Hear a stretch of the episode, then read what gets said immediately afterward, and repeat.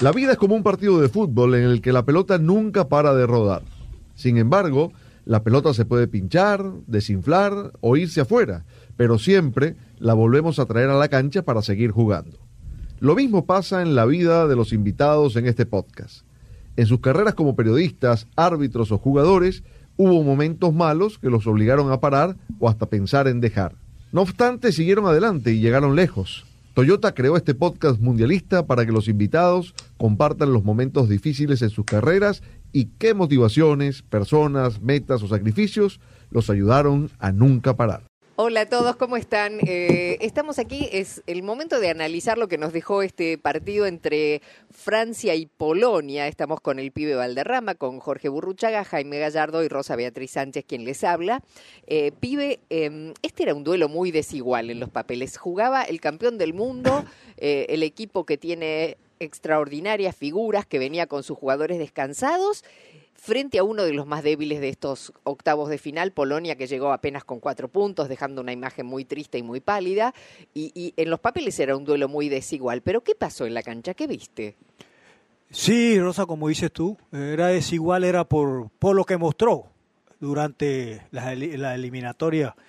Yo pienso que el equipo polaco, desde que empezó el campeonato mundial, no mostró algo así que yo personalmente viera que pudiera ni pasar el grupo porque el día del partido que jugó contra México, México mereció ganar el partido. No, no ganó porque le faltó contundencia y le faltó gol. Después lo vi contra Argentina y tampoco lo vi. Es un equipo que no le veo si defiende o ataca. Porque normalmente yo veo un equipo defensivo, pero saben defender es muy difícil penetrarlo, es muy difícil crearles ocasiones de gol. Y cuando tienen la pelota, de pronto tienen un jugador adelante como tiene Lewandowski. Claro. Pero saben defender. Este equipo yo nunca le vi que sepa defender o que sepa atacar. Y le vi esas limitaciones. De pronto, ahora en este partido le vi los primeros, después del 20, 20 minutos del primer tiempo que quiso, que le vio alguna alternativa, tuvo una ocasión de gol que le sacó Barán en la jugada de la raya y de pronto veo que se animaron pero ya Francia le, eh, después Francia le marca un gol a los 44 del primer tiempo. Ya en el segundo tiempo sí fue todo de, Francia porque tiene un jugador que hace la diferencia, que tiene también Griezmann, que es un jugador de equipo que va, que quiere, que se le ve que transmite el liderazgo, que transmite ganas de pelear un título más porque es un jugador veterano, pero que en los equipos no juega mucho, pero en su selección es un jugador primordial, pero lo muestra en la cancha va, ataca, defiende, pone pase gol y tiene a Mbappé que es goleador, que demostró que tiene todas las cualidades. No, no hay que hablar de él porque, como decimos, es el sucesor de todo, de, Messi, de, de, Ronaldo. Yo pienso que él se va a quedar con el trono de, de, mucho tiempo porque lo, lo, demuestra en la cancha. Y el goleador que tiene Giroud, que puso, le pusieron una jugada de gol y terminó un golazo y empezó que ahí se acabó el partido. Y pienso que ganó uno de los favoritos. Le ganó un equipo de que no demostró nada para estar en el Campeonato Mundial. Claro. Y Jorge Burruchaga, ¿no te había gustado mucho Francia en el primer tiempo y no te había gustado mucho Mbappé por una actitud un tanto displicente que después, bueno, nos cayó la boca a todos con esos dos golazos que hizo? Eh, da la sensación de que Mbappé cuando quiere hace lo que él quiere y no hay quien lo detenga. Y también, no sé, me parece que esta Francia eh, es una con Mbappé y otra sin él. ¿Qué, qué pensás? Habría que verlo sin él. Lo hizo con mucho suplente y perdieron con Túnez, ¿no? Es un detalle que no, deja de ser un gran detalle. Creo que Francia, y a través de, su conducción, y lo hizo en el Mundial pasado, es una selección para mí muy pragmática. Sabe lo que quiere jugar. Tiene como punto débil por ahí, y lo que vi hoy, cuando defiende, cuando le mueven la pelota, deja jugar, da espacio, son lentos los mediocampistas, son lentos los extremos tienen que bajar mucho para ayudar. Atrás también tiene algunas dificultades porque juega con laterales que son marcadores centrales, en el caso de, de Cundé, jugó mucho más del central. Pero bueno, dentro del pragmatismo es una selección que obviamente es campeona del mundo, defiende el título, eh, es algo muy importante revalidar. Y en el pragmatismo digo que juega por momento a un ritmo bajo, con tenencia de pelota, que me parece se acomoda mucho más a los veloces que son Dembélé y Mbappé y, ese tremendo goleador que está ahí para definir cuando lo dijimos en la transmisión muchas veces lo pensamos afuera afuera pero sigue estando sigue siendo el goleador histórico de la selección francesa. Y en ese en ese contexto Francia se, se mueve muy bien se mueve muy bien porque, vuelvo a decir, tiene, tiene dos flechas, una que va a ser, y coincido con, con el pibe, va a ser el mejor de, de, de acá a 10 años, por la edad que tiene. Pero tiene que, que, para, para salir campeón del mundo y para rivalizar con los próximos equipos, tiene que defender mejor. El problema de lo que vimos enfrente, vimos una Polonia en la cual muchas selecciones que se fueron, se fueron dejando la piel como, como tiene que ser en un mundial, dejando la, la vida, como a veces decimos en el fútbol, para lograr algo, porque se juega este evento cada cuatro años. Y Polonia en los partidos que yo vi contra Argentina, dice de México, le ganó, no sé, creo que hasta inmerecidamente a Arabia Saudita. Y hoy parecía una selección que le hubieran dicho, mira, tienen que jugar ustedes porque no vienen otros. O sea, se fueron los demás. No se queda fueron. otra, claro. quedaron ustedes y tienen que jugar.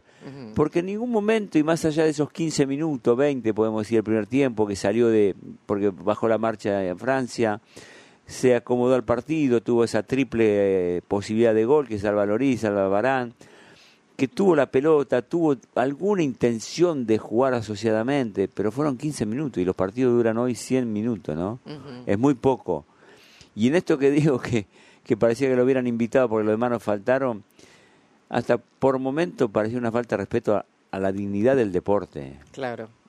a la dignidad del deporte, porque yo, yo dije al comienzo, unos se van a ir llorando y otros riendo, pero vos te vas llorando de bronca porque hiciste todo, corriste, te mataste, no, no pudiste hacer más nada, hasta porque por ahí el rival te pasó por encima, que cosa que no fue, cosa que no fue hoy, que lo pasó por encima Francia. No, claro. Y, eh, y hasta pateando a Lewandowski un penal, haciendo esa pirueta. Saltitos y eh, carreritas. qué sé yo, la verdad que eh, eh, vuelvo a decir, no quiero faltar respeto, pero es, una falta de respeto al fútbol. Los latinos se están haciendo notar en todas las disciplinas y posiciones de poder en Estados Unidos. Sin embargo, no llegamos hasta acá para parar. En Toyota creemos que aún nos queda mucho por recorrer y pavimentar el camino para las nuevas generaciones que empujan a toda la comunidad hacia nuevos horizontes. Y aunque el camino sea difícil, nunca tenemos que parar, porque juntos estamos yendo cada vez más lejos. Jaime Gallardo, yo pensaba, ¿no? Cuando veíamos a esta Polonia tan limitada, aunque hoy jugó un partido un poco más digno que los anteriores, porque contra, contra Argentina fue vergonzoso, Ja- Jaime.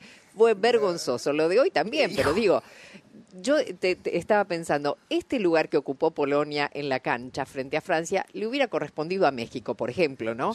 Hubiera, hubiera hecho un, ¿Cómo lo hubieras visto a- al México que vimos frente a esta Francia? Yo creo que hubiera perdido igual, Rosa, pero yo creo que aquí, con todo lo que has dicho tú, Carlos, y lo que ha dicho Jorge, es muy difícil discernir, porque tú iniciaste diciendo, era un partido que en los papeles lucía muy desigual, lo dijeron ellos. Terminó siendo desigual, porque a mí Francia no me sorprendió. Francia estuvo en, haciendo el partido que corresponde a la jerarquía de un campeón del mundo. ¿Que habrá podido tener sus cosas a corregir? Por supuesto que sí. Pero realmente yo esperaba mucho más de Polonia. Digo, lo comentamos, lo dijimos, porque terminó por morir de la... ¿Qué, qué, qué- qué estarán pensando? Primero los italianos. Decir, híjole, mano, o sea, nosotros lo estamos viendo por televisión a un Claro. equipo que, que dijo, bueno, pues ya llegamos, mírenos, aquí estamos, y ahí. ¿Qué pensarán los uruguayos, no? Que se fueron con la sangre caliente, que se fueron dolidos por la eliminación. Mismo México, de lo que tú, de lo que tú me estás comentando. Yo, no, yo, yo creo que México hubiera perdido igual, pero pienso que hubiera Dejado dejado, otra otra, imagen, sensación, claro. ¿no? Como la dejaron los coreanos que no dejaron de pelear hasta el último momento. Camerún, Jaime. Ca- Camerún, sí, no, no. le gana a Brasil, No, Camerún. Mira, Jorge, yo, yo coincido con lo que tú acabas de decir. Y no es que sea una falta de respeto. Yo creo que lo dices tal como es. Es duro. Es muy duro decir, oye, estos cuates terminan por, por burlarse del fútbol, por lo poco que ofrecieron en un partido en donde, oye, estás en una instancia de octavos de final, por lo menos intenta competirle al equipo francés. La actitud de Francia, con una displicencia, con una, con una carencia notable y radical de ambición, de intensidad, ¿no?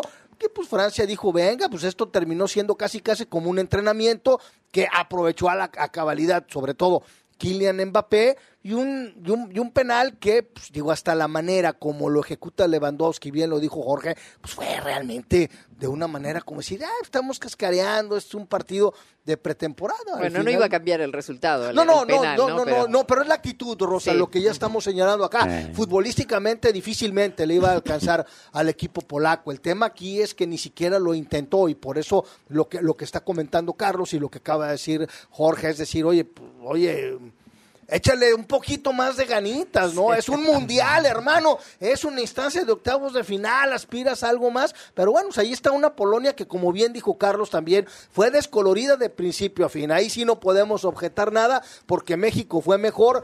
Lewandowski falló un penal ante México que lo ataja Memo Ochoa, pero México, como bien dijo el pibe, fue mejor que Polonia. Después se encuentra con una situación tal vez un poco fortuita con los penales ante, ante la selección de Arabia Saudita. Ahí cobran vida para simple y sencillamente terminar haciendo figura Chesney en un peloteo argentino, en lo que terminó también siendo un entrenamiento prácticamente o a la ofensiva, por lo menos para el equipo de Lionel Scaloni. Decepcionante Polonia y Francia ya está en cuartos de final para eh, defender su título. Pibe, ¿hay alguno de los equipos que viste hasta ahora en el Mundial que le puede ganar a esta Francia? Ah, no, sí, sí. Argentina le puede ganar. No, Argentina le puede ganar. ¿Brasil? Brasil también le puede ganar. ¿España le puede ganar? España dudo.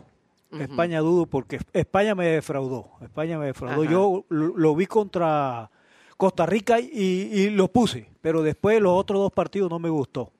No me gustó España, pero tiene posibilidades. Pero no, no, si eh, Argentina le puede ganar, Brasil le puede ganar, pero pienso que España no le, no, no tiene ese, tiene que cambiar, tiene que cambiar. Vamos a esperar Mejorar ahora. mucho, claro. Pero en- Ujú. ahora como jugó los últimos dos partidos, creo que no. Pero, Jorge, eh, ¿quién le puede ganar a esta Francia? Yo, a diferencia del pibe, que coincidimos muchas veces, yo creo que hay muchas selecciones de las cuales en estos cuartos de final Inglaterra le puede ganar, Oh, Portugal le puede ganar. Eh, en estos niveles cualquiera le puede ganar a cualquiera, más allá de la pequeña diferencia. Y en un partido, para mí le pueden ganar varias. Sobre todo, sobre todo, si le controlan el contragolpe a Francia y lo atacan en la A zona Mbappé media. lo tienen que amarrar, Bueno, ponerle esposas. Bueno, este muchacho pies, Cash tuvo que, tuvo que lidiar con Mbappé, después le pusieron a Turán. Dos, una bestia rápida y una bestia física. Pero creo que vuelvo a lo mismo. Y, y de esto es lo que uno trata de ana- analizar desde este lugar. Cuáles son los pros y los contras que tiene cada selección, ¿no? Yo creo que tiene un gran poderío Francia, tiene un gran poderío. De mitad para adelante, de, sí. defensa, todo. Los extremos, Pero claro. también, como todo equipo, que ninguno es infalible, tiene sus dudas. Y las dudas para mí pasan que si vos le haces la transición rápida, en la zona media de Francia puede llegar a arco fácilmente. por lo pronto Túnez ya le ganó. Bueno, pero O sea, era, el equipo, no, era el equipo B de No, Francia. no, no importa, pero, pero era Túnez. Es decir, yo aquí lo que estoy cierto es que el siguiente rival de Francia difícilmente le va a dar las facilidades que le dio Polonia. y ahí vamos a ir viendo qué tanto viene el calibre No francés. cabe, no cabe duda, no cabe duda. Bueno, vamos a ir viendo y nos vamos a reencontrar para seguir hablando de todos los partidos que quedan de octavos de final. No te olvides de escuchar el próximo episodio del podcast La pelota nunca para de Toyota, donde compartiremos las opiniones y el análisis de los partidos más importantes del Mundial con nuestros invitados especiales.